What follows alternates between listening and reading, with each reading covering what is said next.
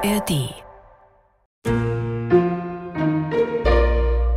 Udo Wachtfeitel präsentiert eine BR-Klassik-Hörbiografie von Jörg Handstein.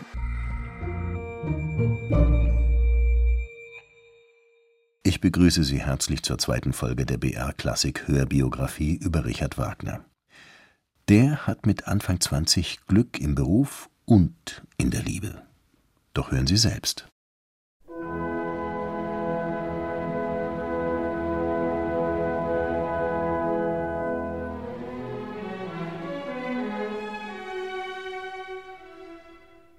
Was ist die Muse? Ein bloßes Fantasiegebilde.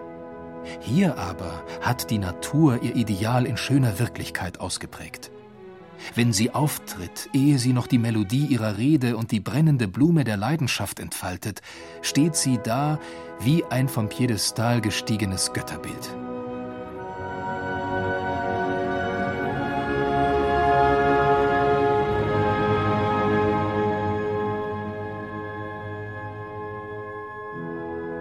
Die Muse, die einen Kritiker zu diesen schönen Worten inspiriert hat, heißt Minna Planer. Sie ist Schauspielerin. Gegenwärtig, im Sommer 1834, tritt sie im kleinen Bad Lauchstädt auf für eine Magdeburger Theatergesellschaft. Es ist eine seltsame Truppe. Der Direktor rennt im Schlafrock durch den Ort, seine Frau liegt auf dem Sofa, hofiert von einem ältlichen Bassisten. Der Theaterdiener sieht aus wie ein zahnloses Gerippe, der Regisseur spuckt lautstark Kirschkerne. Höflich lehnt Richard Wagner die ihm angebotene Stelle als Musikdirektor ab. Dann aber steht plötzlich Minna vor ihm. Neben all den skurrilen Gestalten wirkt sie wie eine Verheißung. Wagner beschließt zu bleiben.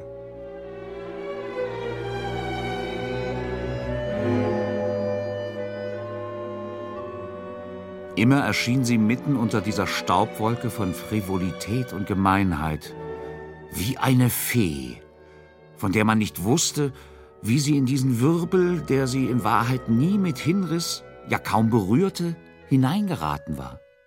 Minnas von einer ruhigen Würde umflossene Erscheinung zieht Wagner an.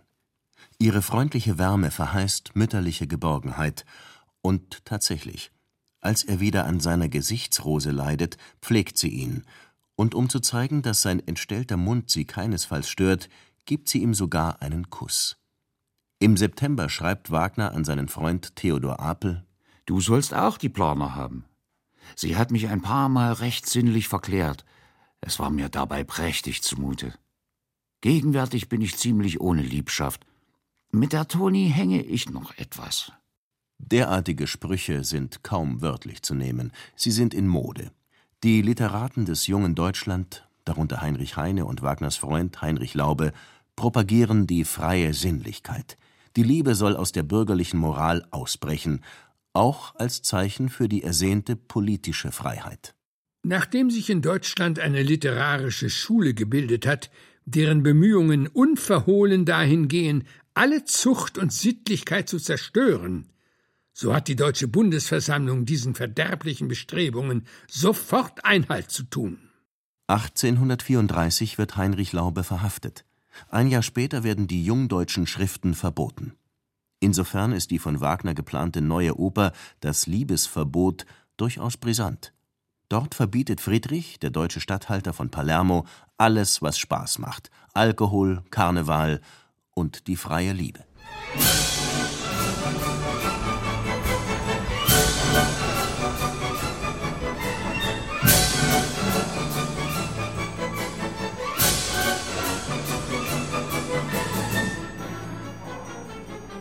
Wer sich nicht freut im Karneval, dem stoßt das Messer in die Brust.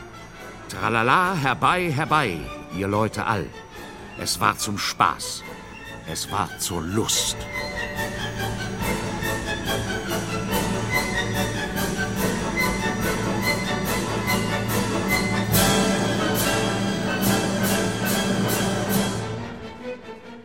Und Wagner rebelliert gegen die deutsche Romantik, die seine Feen gerade noch beschworen hatten. Unsere modernen romantischen Fratzen sind dumme Leichengestalten. Werft sie weg. Greift zur Leidenschaftlichkeit. Bereits jetzt denkt Wagner über die Zukunft der Oper nach. Eine Oper für das junge Europa soll es sein, eine dramatische Kunst, die das menschliche Leben und Handeln von innen zeigt. Unsere Opern sind größtenteils nur eine Menge Musiknummern ohne psychologische Verbindung. Das Publikum glaubt dem Opernsänger nicht mehr, denn es weiß, dass ihm nur etwas vorgesungen wird. Wir müssen die Zeit packen und ihre neuen Formen gediegen auszubilden suchen, und der wird der Meister sein, der weder Italienisch, Französisch noch aber auch Deutsch schreibt. Also fort mit schwieriger Musik, mit Tiefsinn und Metaphysik. Das Liebesverbot wird der Oper den deutschen Teufel schon austreiben.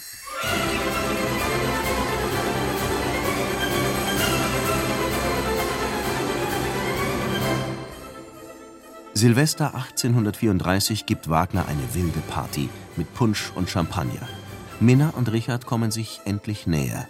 Jetzt sind sie ein Liebespaar und sie werden es allen frei und offen zeigen.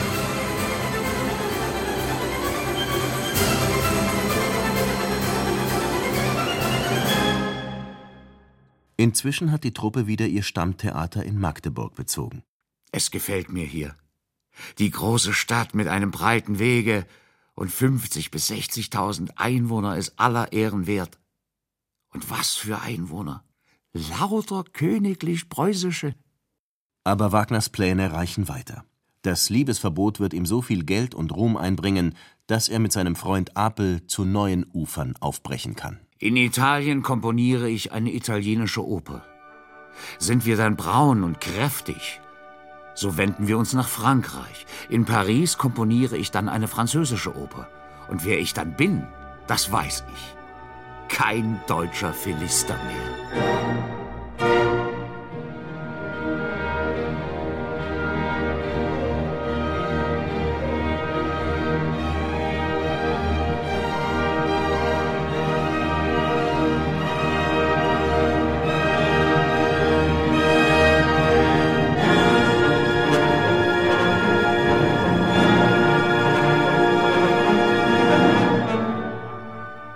Ist es ein Zufall, dass Apel gerade ein Drama über den visionären Entdecker Kolumbus geschrieben hat? Wagner ist davon so begeistert, dass ihm gleich die passende Ouvertüre einfällt.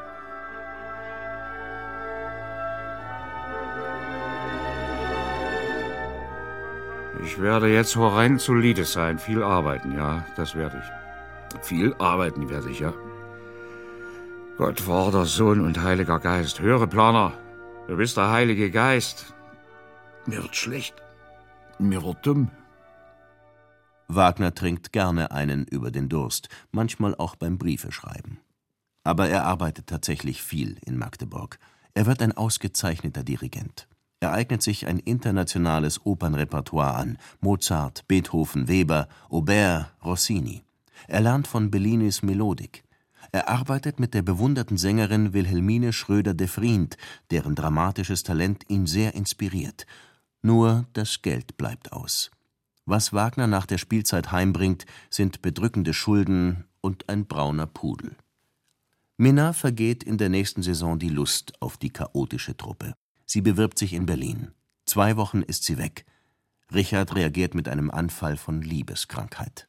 Bist du wahnsinnig, dass du mich in diesem Zustande so lange ohne Brief lässest? Hast du mich wirklich schon vergessen? Ich bin rasend, Ihr Weiber seid doch unempfindlicher als Stein. Wie im Fieber arbeitet Wagner an der Partitur des Liebesverbots. Mit dem Gewinn würde er seine Schulden tilgen und Mena eine Zukunft bieten können. Was ihm jetzt vorschwebt, ist der ruhige, behütende Hafen der Ehe.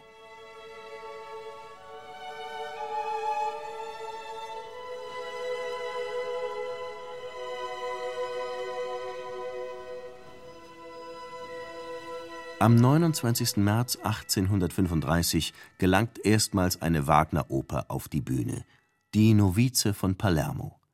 Unter dem Titel Das Liebesverbot hätte sie die Polizei verboten. Die Probenzeit war viel zu kurz. Ein Sänger versucht, durch heftiges Wedeln mit dem Federbusch von seinen Gedächtnislücken abzulenken. Kein Kritiker ist anwesend, zum Glück. Wagner selbst schlüpft in diese Rolle. Anonym schreibt er über seine eigene Oper es ist viel darin, das mir gefällt.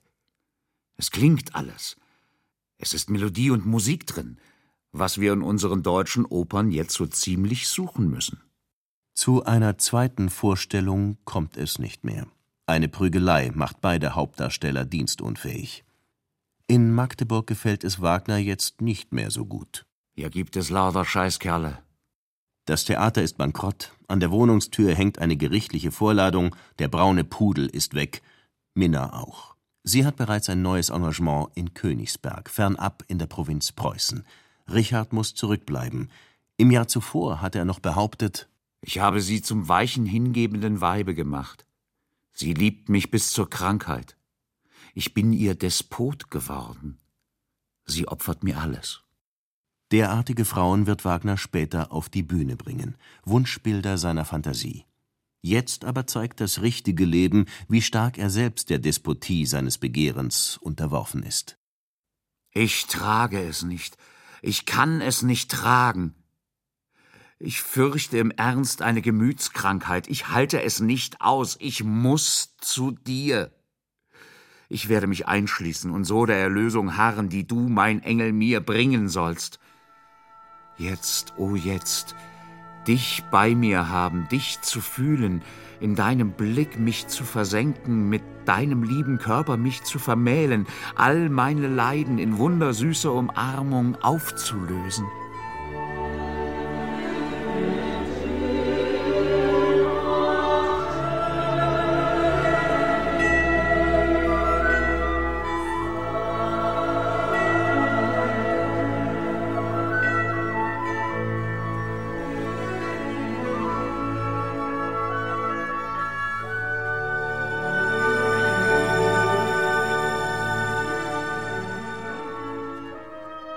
Anfang Juli hält es Wagner wirklich nicht mehr aus.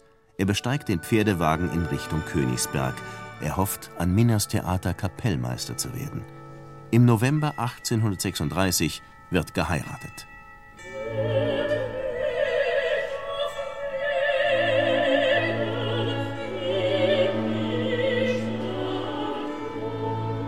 Aus einer früheren Beziehung bringt Minna eine Tochter mit, die als jüngere Schwester firmiert.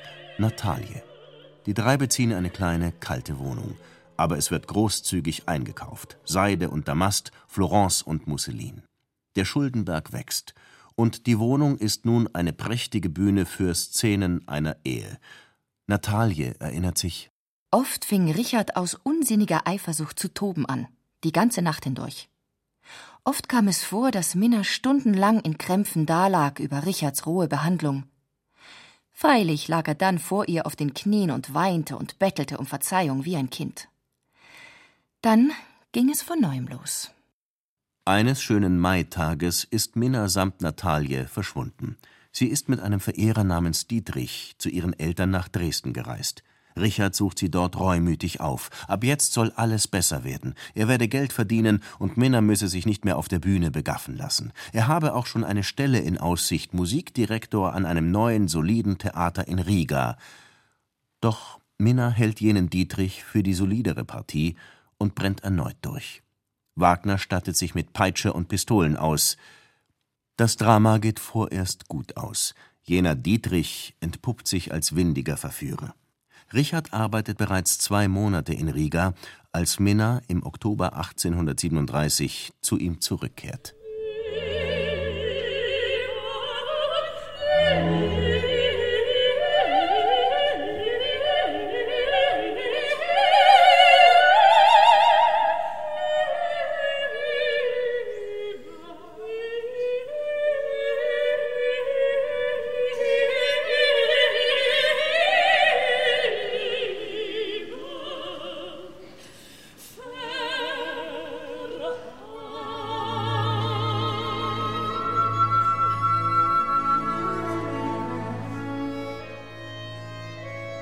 Das Repertoire in Riga besteht aus italienischen und französischen Erfolgsopern, dazu Singspielen aus eigener Fabrikation. Damit hat Wagner bereits alle Hände voll zu tun, als ihn eine schlimme Nachricht erreicht. Seine geliebte Schwester Rosalie ist im Kindbett gestorben. Zum ersten Mal in meinem Leben hatte ich den Eindruck vom Dahinscheiden eines innig nahestehenden Wesens zu erfahren gehabt. Gerade der Tod dieser Schwester erschütterte mich wie ein tief bedeutungsvoller Schicksalsschlag.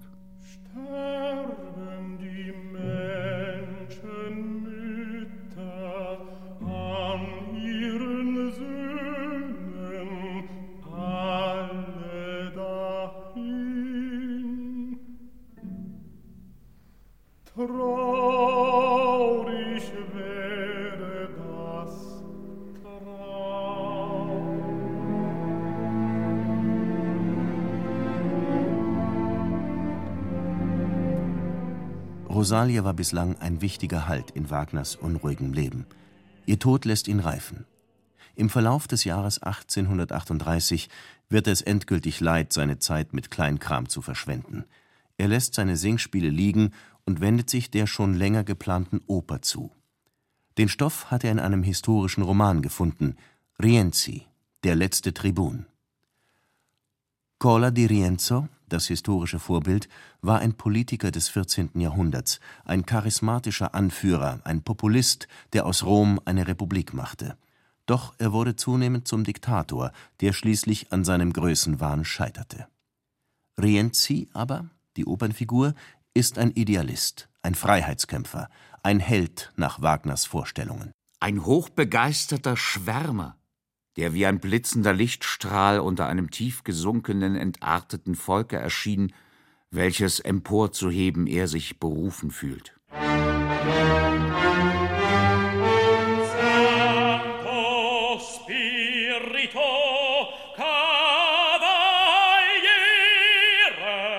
Auch ein anderer charismatischer Führer wird begeistert sein, wenn er den Rienzi hört.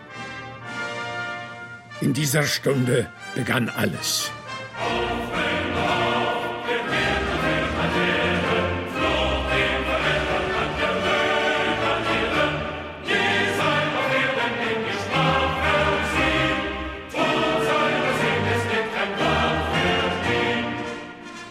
So klingt Hitlers Lieblingsoper, die rechte Musik für das deutsche Heldenvolk.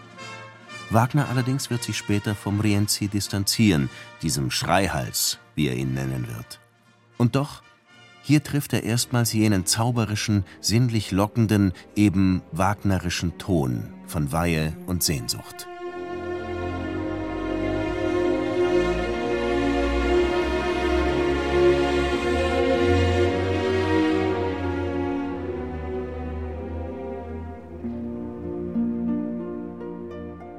Versteckt hinter den schallenden Chören und prunkvollen Aufzügen findet Wagner seine Stimme. Deutsch ist im Rienzi kaum etwas und gesungen wird meist nach italienischer Art, in weit geschwungenen Bögen.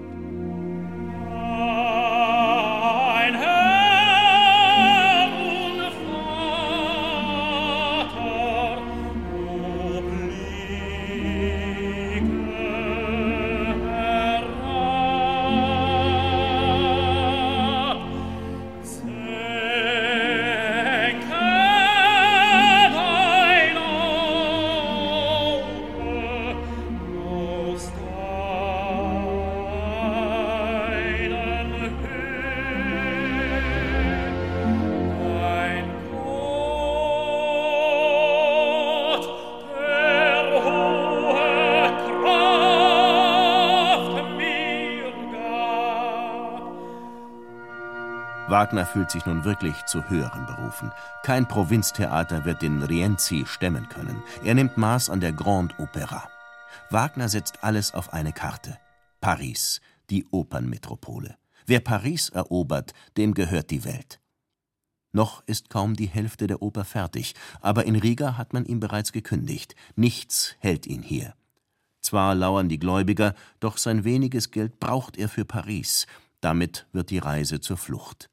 Eine gewagte Sache, meint Freund Laube. Mit einer Frau, mit anderthalb Opern, mit kleiner Börse und einem furchtbar großen Neufundländer stracks an die Seine zu fahren, um in Paris berühmt zu werden. Es wird eine schreckliche Fahrt. Auf dem Weg zum Hafen verunglückt das Fuhrwerk und Minna erleidet, nach Aussage ihrer Tochter, eine Fehlgeburt. Fünf Tage später, am 19. Juli 1839, stechen die Wagners in See. Das Schiff heißt Thetis, nach der schönen Meeresnymphe. Aber es ist nur ein Kauffahrer, beladen mit Hafer und Erbsen, viel zu klein für die Reise nach London. Seekrank kauert das Paar mit Hund in der Kajüte. Im Skagerrak schon bringt ein Sturm die Thetis in Seenot. Der Kapitän sucht Schutz in einem norwegischen Fjord. Ein unsägliches Wohlgefühl erfasste mich, als das Echo der ungeheuren Granitwände den Schiffsruf der Mannschaft zurückgab, unter dem diese den Anker warf. Der kurze Rhythmus dieses Rufes haftete in mir wie eine kräftig tröstende Vorbedeutung.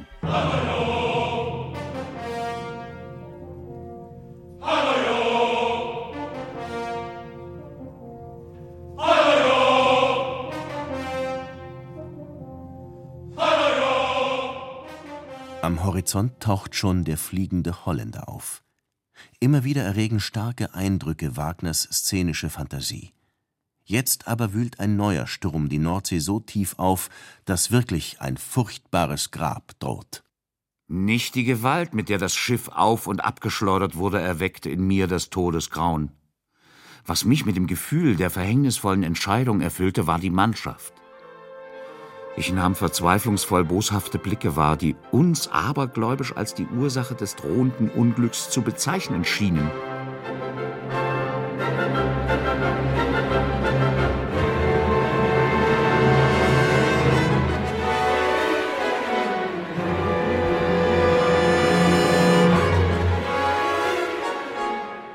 Da zugleich mit dem Sturm ein heftiges Gewitter am Himmel tobte, sprach Minna den eifrigen Wunsch aus, lieber vom Blitz zerschmettert mit mir umzukommen, als in die fürchterliche Wasserflut lebend zu versinken.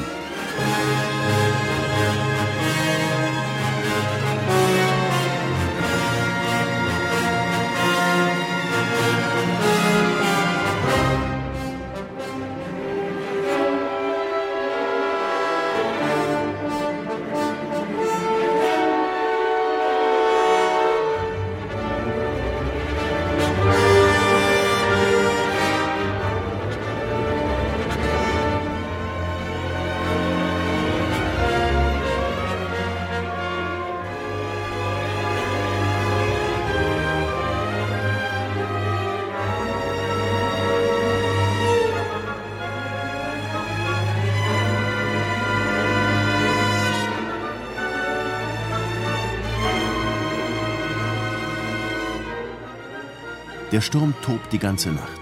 Weit abgeschlagen landet die Thetis zwischen den holländischen Sandbänken. Wiederum droht der Schiffbruch. Als vor England ein Lotse an Bord geht, wähnen sich die Wagners schon erlöst, aber noch immer lauern tückische Untiefen. Endlich läuft die Thetis ein in die rettende Themse. Die Sehnsucht nach völliger Erlösung aus dem Schiffsgefängnisse veranlasste uns, von einem vorbeifahrenden Dampfschiff uns aufnehmen zu lassen. Die Annäherung an London durch die von Häusern, Straßen und den berühmten Docks immer reicher besetzten Ufer brachte uns in zunehmendes Erstaunen, und als wir endlich an der Londoner Brücke angekommen waren, erfasste uns ein freudig behaglicher Schwindel.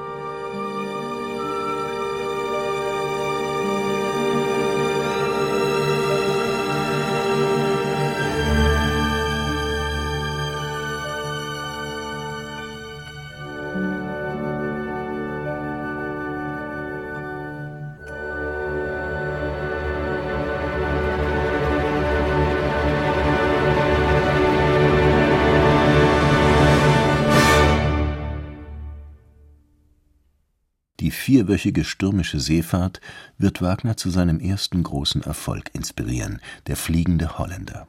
Am Ziel der Reise in Paris muss er sich aber erst an den Lärm und den Gestank der industriellen Revolution gewöhnen. Sie können sich wohl denken, wie ein sensibles Subjekt wie ich sich unter solchen Verhältnissen gebärdete, wie es nach Luft schnappte und sehr traurig wurde. Wagner versucht, in Paris Fuß zu fassen wird aber schon bald am Hungertuch nagen. Mit welchen Tricks er versucht, über die Runden zu kommen, hören Sie in der nächsten Folge. Seien Sie gespannt.